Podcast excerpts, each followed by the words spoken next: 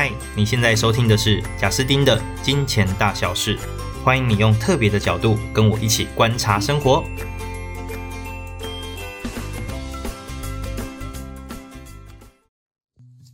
大家好，欢迎来到金钱大小事。最近周围都蛮多朋友在谈论股票的，那其实相信大家也会蛮多时候在例如脸书的动态或 IG 的动态上看到。诶，有人可能分享，哇，我最近这个当冲又赚了好多便当钱。那也有人可能是从年初投到现在才几个月的时间，哦、呃，十几二十趴、三五十趴，也有一两百趴的，通通都蛮多的哦。所以很多人都很开心的在这个股票市场里面获利。那同时呢，虚拟获利币也不遑多让。那当然，在五月中的时候会有，呃，那时候有一波的下跌哦，因为中国那边的一些讯息。但是呢，像最近有一个很红的狗狗币。啊，也是从年初到现在也有不少的涨幅，那大家也很开心的在做投入，所以市场一片反景当中呢，这时候会有两派声音，一派声音就说这一切都是泡沫，这些泡沫呢根本就不要碰，哦，所以非常鄙视那些在这个时间点做投资的人。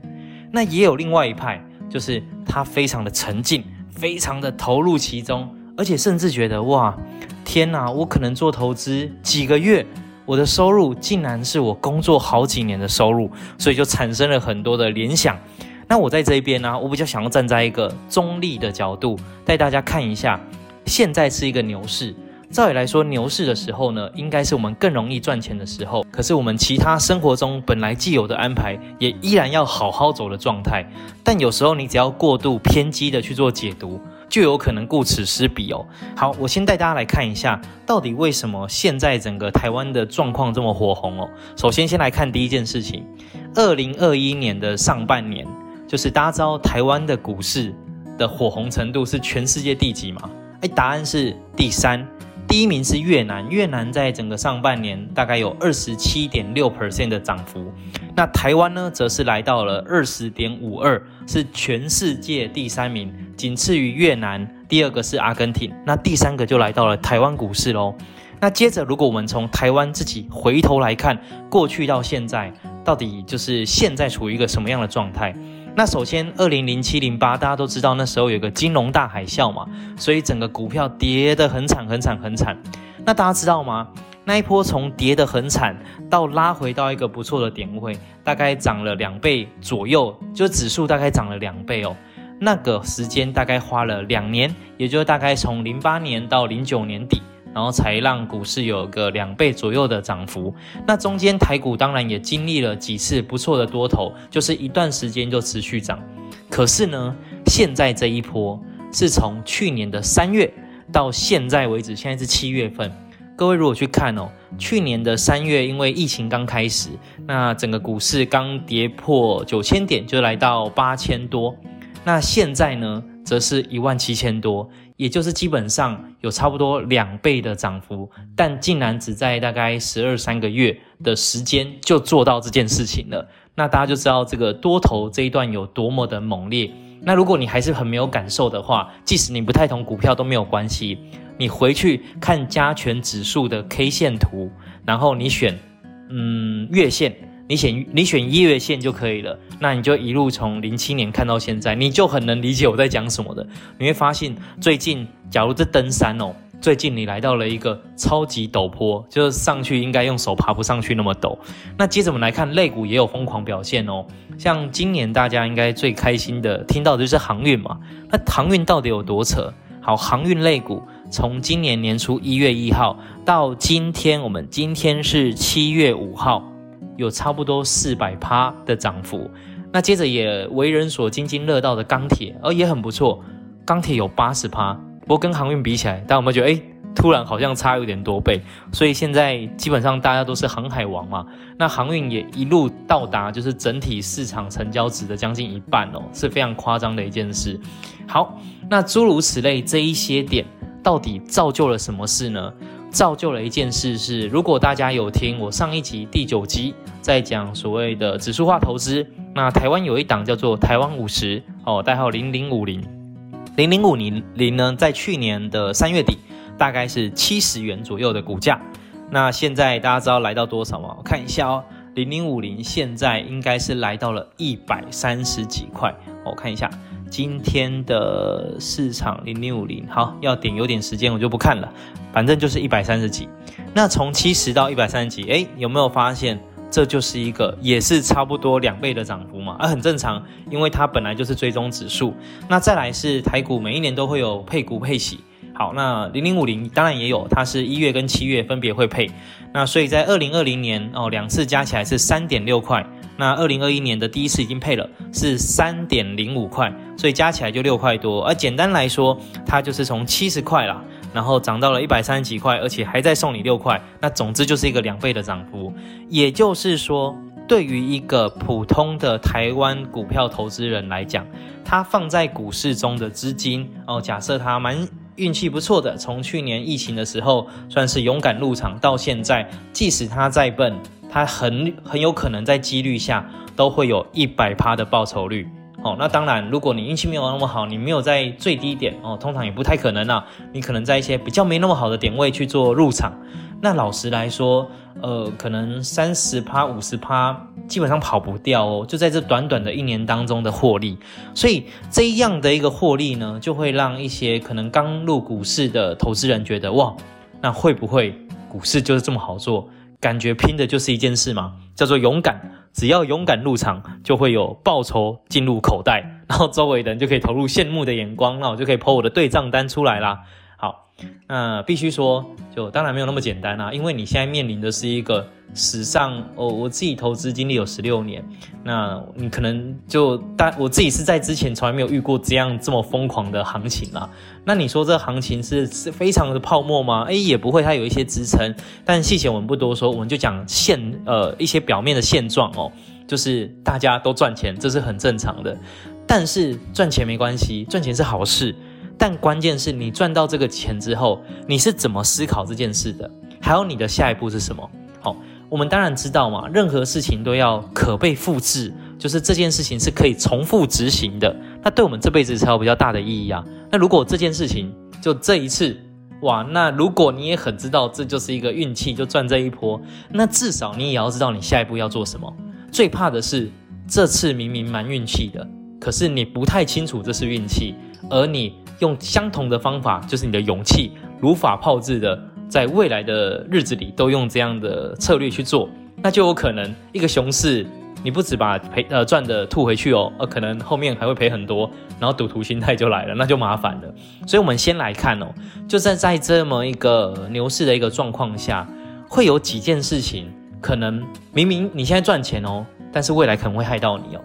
第一件事情叫做过度的杠杆。像我周围啊，就有几个朋友，然后这几个朋友呢，他们就是打算哦、用房贷给他 all in 下去，然后或者家里目前自己没买房子啦，就是去拜托爸爸妈妈把房子拿出来，哎，做房贷抵押。那老实说啦，房贷那个利率不高啦，所以做这个呃做这个借贷算是聪明，但做这个借贷算是聪明，不代表这个行为是正确哦。我自己是比较鼓励，就是在股市中，如果你没有足够的经验。真的不要做任何杠杆，即使是 比较安全的杠杆，我也都不不建议要做。哦，那除非是说你已经有一定的熟练度了。那原因是因为呢，你杠杆赚钱，当然这样比例赚起来你会觉得很快，但是一来它赔的也很快哦，所以它会让你的心态很容易失心疯。那接着是呢，这个杠杆行为如果在未来就不是这么好的行情当中。那你很快就会打回原形哎，所以总之啦，我自己是非常建议，就是不要乱用杠杆来做，因为这件事情对普通人来讲是非常不容易复制的，而且你也很难就持续用这样的行为活在市场上哦。那我相信你只要去听相对比较市场知名的一些投资达人的建议，大家一定都是鼓励哦，投资人你不要做杠杆啊，除非除非举例来说啦啊，假设有一个人。他每个月现金流三十万哦，就是他每个月扣掉他的支出有三十万的现金流。那你说他去银行贷款个两百万来做股票，O 不 OK？诶，完全 OK 啊，因为即使他把钱赔光了，他几个月就还回来了。所以如果你真的要借，心中也应该要有一把尺，就是千万不要是说你的月薪只有个三四万，然后你拿父母的房子去压个五百万。然后这样来做，那我觉得这很危险啊，这件事情也不好复制。再来第二个就是呢，诶，最近因为股市很热嘛，那周围的人就习惯报名牌，哦，那因为现在很热，所以很可能报什么牌，你买了有七成都会赚钱哦，可能七成跑不掉啊，赚个几万块很开心，所以诶就习惯哦，原来周围的人那么可靠，以后我就相信大家了，相信弟兄们。可是实际上呢，第一你不知道货这个不是货啦，就是这个牌的来源是什么，有可能你已经第十二手了，你根本就不知道。然后再来是，就算这个牌是对的。有可能你根本搞不清楚股市的基础运作，你也没有对这一档标的去做研究，所以你不知道出场时机啊，原本是赚的，后来变赔的。那反正这样的习惯呢，我会觉得还是是一个比较表浅的投资行为哦。就你搞不清楚到底为什么去持有一个标的，然后你太片面的得知讯息，那你也不懂何时进出，所以最后败率会蛮高的啦。好，那这样如果在多头行情刚好这样赚到，自己还是要很小心。再来第三个就是呢，退场后的下一步。那举例哦，像是今年航运真的是很不错啦。啊，老实说我自己也有做到，而且我的绩效算是蛮好的，就是有一百趴以上，而且我投的本金也算是挺高的哦，就是可能远比一般人高这样子。但是就我非常的清楚，以我自己的能力，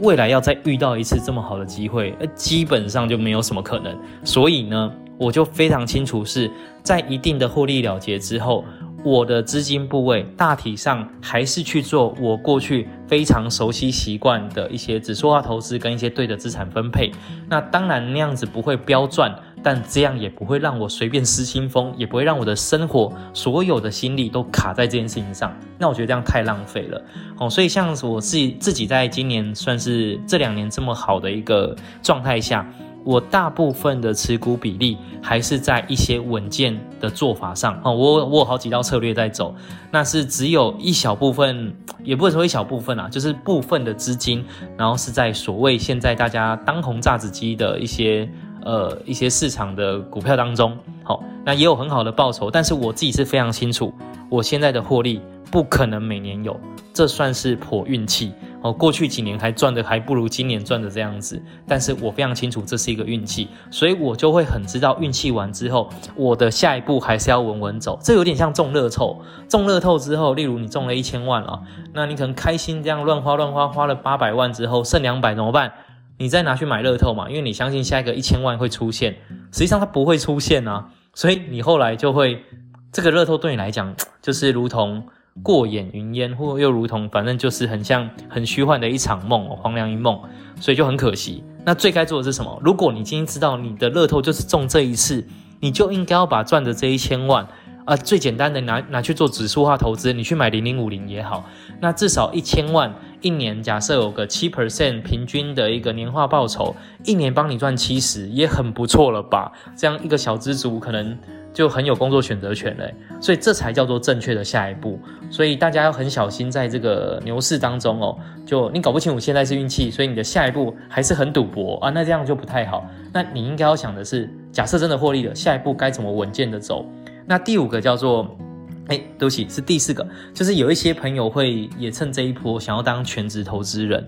那全职投资人，我自己看我周围几个投资达人哦。他们也都不是全职投资人诶，他们基本上都还有自己的事业哦，而且那些人的资产都是极高，是远比一般小资族可能一百个人加起来的资产还要高这样，但他们还是有所谓他们自己的事业在走，所以我会觉得，如果只是一般小资族，真的比较不用做到全职投资人了。那我讲两个点就好了。第一个点是，如果你是年轻人，那老实讲，公司呃公司工作还是会给你很多的历练跟成长。就你还有人生太多地方要学习了，那只要你是在对的公司底下，你有不错的主管或老板可以做追随，你应该要好好还是从工作上学一些事。更重要的事情是呢，工作也会帮你维持纪律哦。要不然你看，如果你一个人呃自己生活，你会不会发现很容易睡很晚，而很容易很晚睡？那这样子就很可惜啊！啊，人如果一旦没有了纪律，说真的，其他事情会做好也不容易。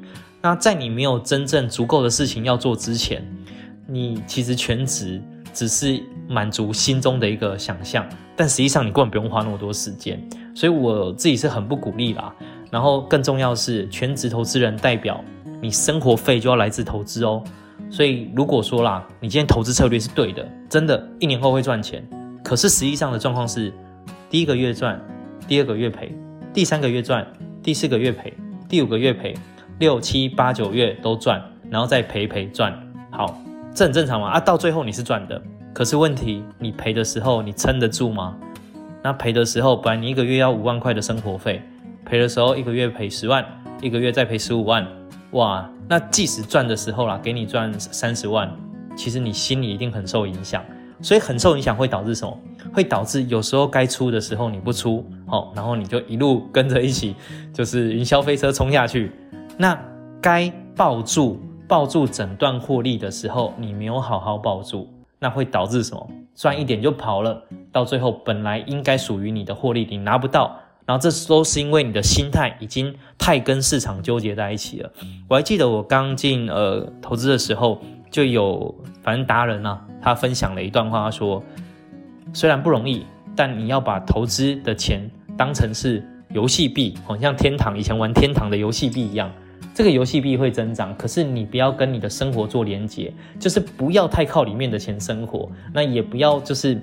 呃，例如说算是合理的亏损，那你就非常的痛苦，因为你这样都会做很多错误的判断，那长期就不会很好。好，那所以全职投资人这条路，我自己是极度不鼓励啊。那很多市场上的投资网红也通通都是这样建议大家，大家都可以再去听。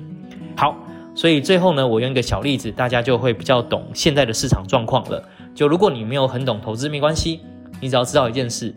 在实体的创业的世界哦，你就想象现在是整个饮料业飞黄腾达的时期，就是而且现在刚好是暑假，所以。路上的每一间饮料店，大家都在排队。那这个时间点，这个时期刚好大家又特别喜欢买手摇杯哦，然后大家也比较不在乎含糖量哦。那所以任何一间店哦，都有学生在排队，上班族在排队。所以这个时候呢，你随便问每每一间老板，那老板都跟你说：“哎，我这个月扣掉员工成本哦，那原物料净赚五十万了，隔壁六十万。”然后那个刚开的说，哎，我一个礼拜这样算下来，照这个速度，我只要两个月就回本。哇，你有没有觉得天哪，卖饮料一定赚？好，那于是你开了一间了。哎，可是第一个你没有想到，请问饮料这件事情会是一直持续，每一年市场都那么大的吗？问号。哎，答案是没有，因为你的竞争者可能也越来越多，然后因为人们可能健康意识抬头，哎，因为疫情的发生太多点了，所以其实。光是实体创业哦，你就不可能因为在某一两个月看到大家好像都这么好，你就杀进去嘛？因为你这样杀进去，你做的研究一定太低了，而且你很知道这些。如果你做一点研究，你很知道现在这个时局就刚好只是现在。所以你看哦，如果是创业，你就懂要看的前面跟后面跟长远一点。可是很有趣的事情是，有时候面对投资，我们都只看价钱跟获利的报酬率。然后其他东西都不看啊，这样就非常非常的可惜。所以回过头来，其实呃，我认为投资的世界，照理来说啦，投资应该要为你的人生加分。首先，它不会去影响你的心情；再来，它不会去影响你人生一些不错的进展。你在工作上的升迁，或者是你业外如果有一些创业，你不会因为做了股票之后，这些东西都要放弃吧？股票是额外帮你赚钱的，一般人也不用那么高频的交易去让自己就随时都在呃荧幕前面去盯盘，是不用的。所以你应该要让你的策略是一个比较呃比较能够真的稳健，不影响心绪，可以长久。然后同时你人生该发展的事情应该要好好发展。那因为对于我相信一般的小资族来说，其实大家的资金真的没有那么多，所以更重要的事情是应该要更积极的去创造现金流。投资这边赚钱，我当然很开心，但我的本业或我的副业这边，我还是要很努力，因为最终我是要合起来创造一定的资产。这个资产帮我创造资产性收入，所以最后我对人生会更有呃更有选择权，这才是我们所追求的嘛。那你要很清楚这个目标，你就会对于任何一个现状做更多的评比跟分析，那自然不容易迷失其中。好，以上就是我们这一集的分享啦。哇，今天讲了又快二十分钟，本来想要十五分钟就讲完一集的，发现越来越不容易了。那没关系，我们下一集就再见喽，拜拜。